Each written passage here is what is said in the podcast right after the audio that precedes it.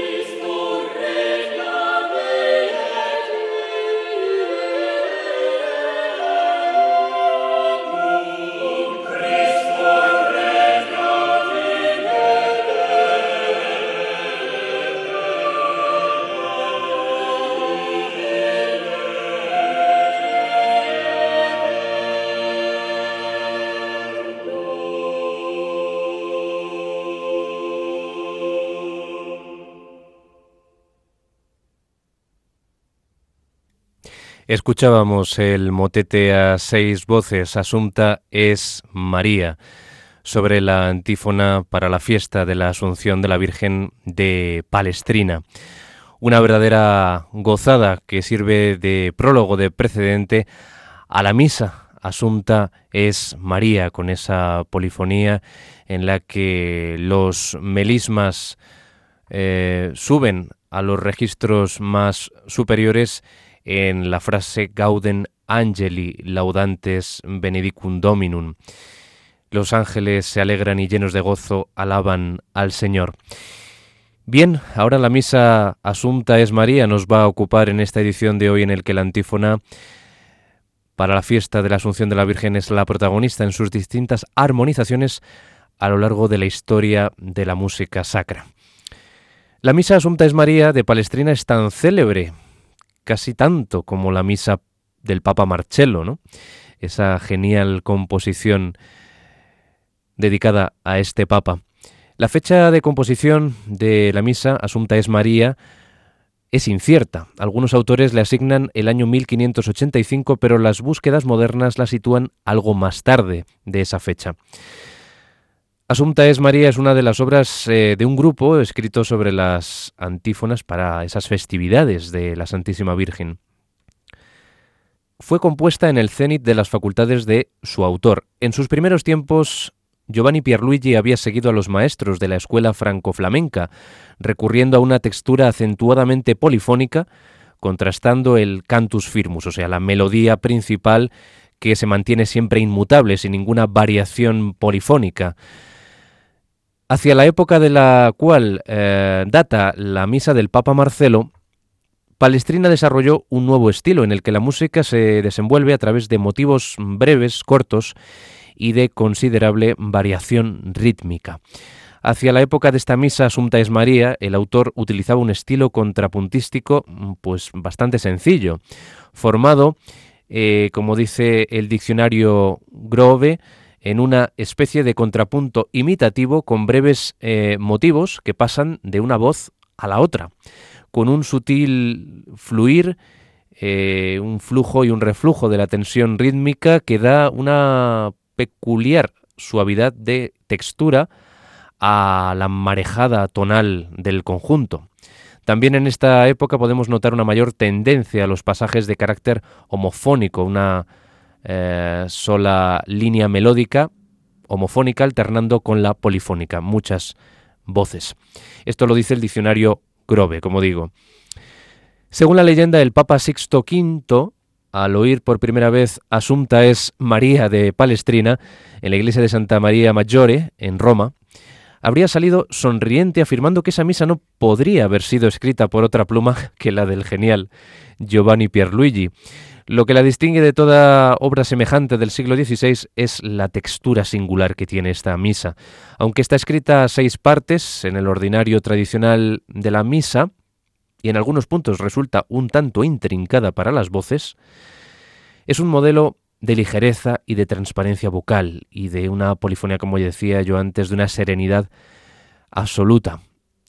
Un estudioso Coates la considera tal vez la más fina de las misas de Palestrina y se maravilla de la orquestación vocal, porque aquí también hay que darse cuenta de que la polifonía es una auténtica sinfonía eh, con voces. Aquí mucho del luminoso, brillante efecto de la música se debe a, la elección de las voces, dos sopranos, una contralto, dos tenores y un bajo, y al empleo constante de sus tesituras agudas, ayudando los frecuentes cruzamientos que tienen eh, las voces, entre cruzamientos eh, de las partes para crear una trama de una cualidad que refulge, de una cualidad refulgente. Hay un toque de supremo efecto en esta misa cuando, tras la explosión de regocijo que sugiere el kirie de apertura, las seis voces se reducen a tan solo cuatro. Y en un acallado pasaje homofónico uno repara en que, después de todo, se trata de una plegaria de gracias, de acción de gracias. Todo esto lo dice, eh, como decía yo antes, eh, Coates, un estudioso de la obra vocal, eh, en concreto de Palestrina, de su música sacra. Vamos a quedarnos, no obstante, nosotros con eh, las partes finales de esta misa Asunta es María y vamos a poder descubrir todo lo que les he contado y los, eh, lo que los estudiosos dicen acerca de, esta maravilla de obra que, la ponen en relación, en, igualdad de condiciones, a la misa del Papa Marcello, que es la obra más emblemática y, la pieza maestra de, de Palestrina. Pues no se queda lejos esta misa Asunta es María. Vamos a escuchar el Sanctus y el Benedictus y luego los dos Agnus Dei, que incluye al final de esta Misa Asunta es María en Chelun de Palestrina, que escuchamos ya de nuevo en la interpretación de Peter Phillips al frente de The Talis Scholars.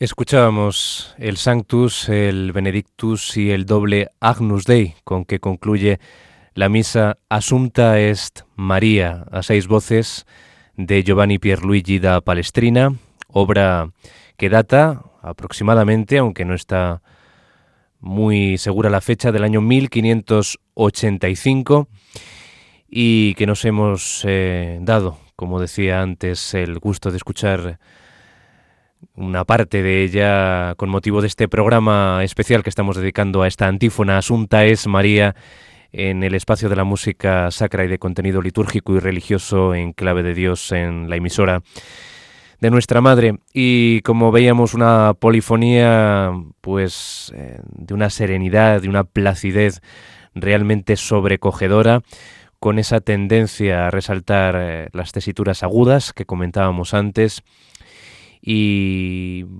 no estamos ante una obra de gran complejidad contrapuntística en cuanto a las voces, pero a veces sí que hay un entrecruzamiento realmente complejo, ¿no? De esas seis voces y se crean unas texturas pues de una gran densidad, como un consumado maestro como era Palestrina en el arte de la polifonía, pues nos lo venía a poner de manifiesto.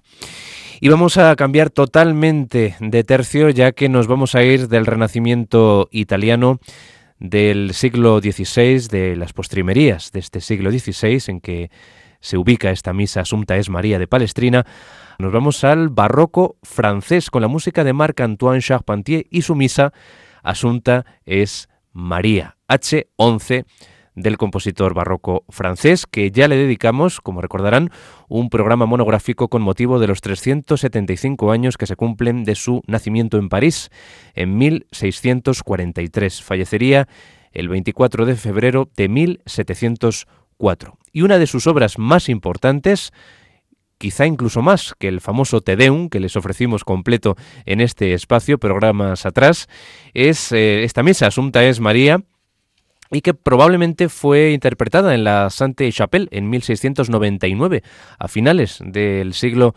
eh, eh, y a escasos años antes de la muerte de su autor, durante la solemnidad, como no podía ser de otra forma, de la Asunción de la Virgen. El maestro sitúa el clímax de esta obra realmente maestra en la que eh, la música pues, escénica de las tragedias líricas de Lili también tiene cierta presencia, ¿no? porque ahí hay como una concatenación de géneros y, enriquecimiento entre la ópera eh, seria del momento y la música litúrgica también en, estas misas, pues hay esa correspondencia ¿no? de estilos.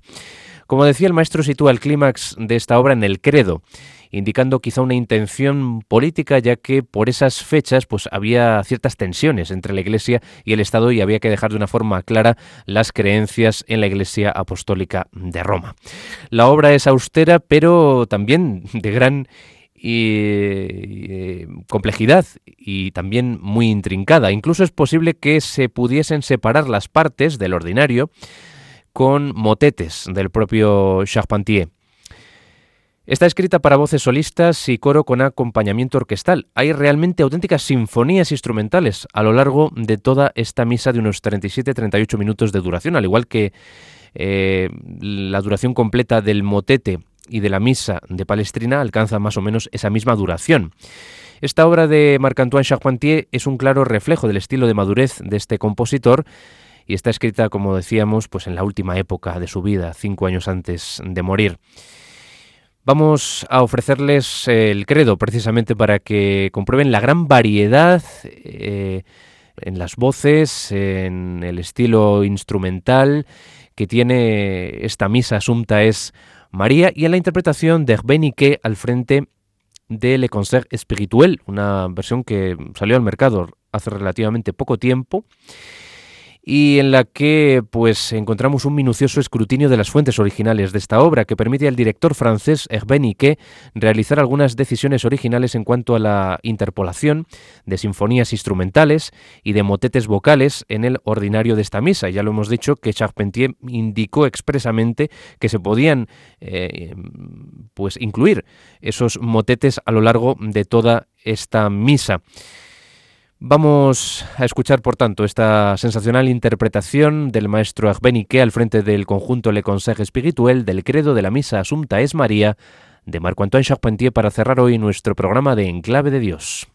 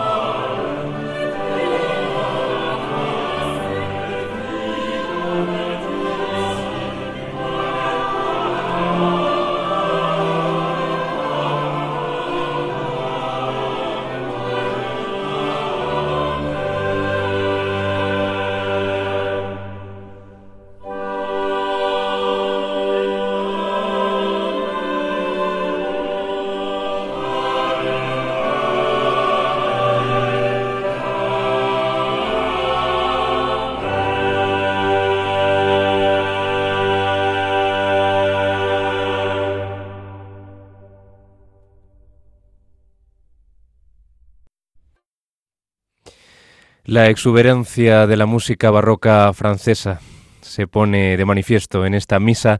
Asunta es María del compositor Marc-Antoine Charpentier, con esa increíble variedad, la riqueza de tratamiento de cada una de las partes de ese credo, alternando solistas vocales con el coro, pequeños eh, interludios eh, orquestales, realmente una, obra maestra la que nos eh, presenta aquí el compositor Charpentier, con eh, la que ya cerramos este programa dedicado a la antífona Asunta es María y sus distintas musicalizaciones, algunas de las más importantes, porque es imposible compendiar todas que han tenido lugar a lo largo de la historia de la música litúrgica. Y con esta interpretación de Ike al frente del Consejo Espirituel nos despedimos de todos ustedes y deseando que estas plasmaciones musicales que honran a Nuestra Señora, a nuestra Madre, la Madre de todos, en esa asunción a los cielos, pues eh, que les haya agradado, les haya gustado y hayan eh, disfrutado con estas diferentes visiones musicales de un mismo texto. Asunta es María, pero en el caso tanto de Palestrina como de Charpentier, pues con el texto en latín del ordinario de la misa para hacer una misa con todos los honores a nuestra Madre el día de su asunción gloriosa a los cielos. Deseando que sigan en la sintonía de Radio María, me despido de todos ustedes hasta una próxima ocasión en que nos encontremos en este programa que nos ayuda a llegar a Dios más y mejor a través de la música, al menos es lo que intentamos en el espacio en clave de Dios. Hasta pronto, sean muy felices.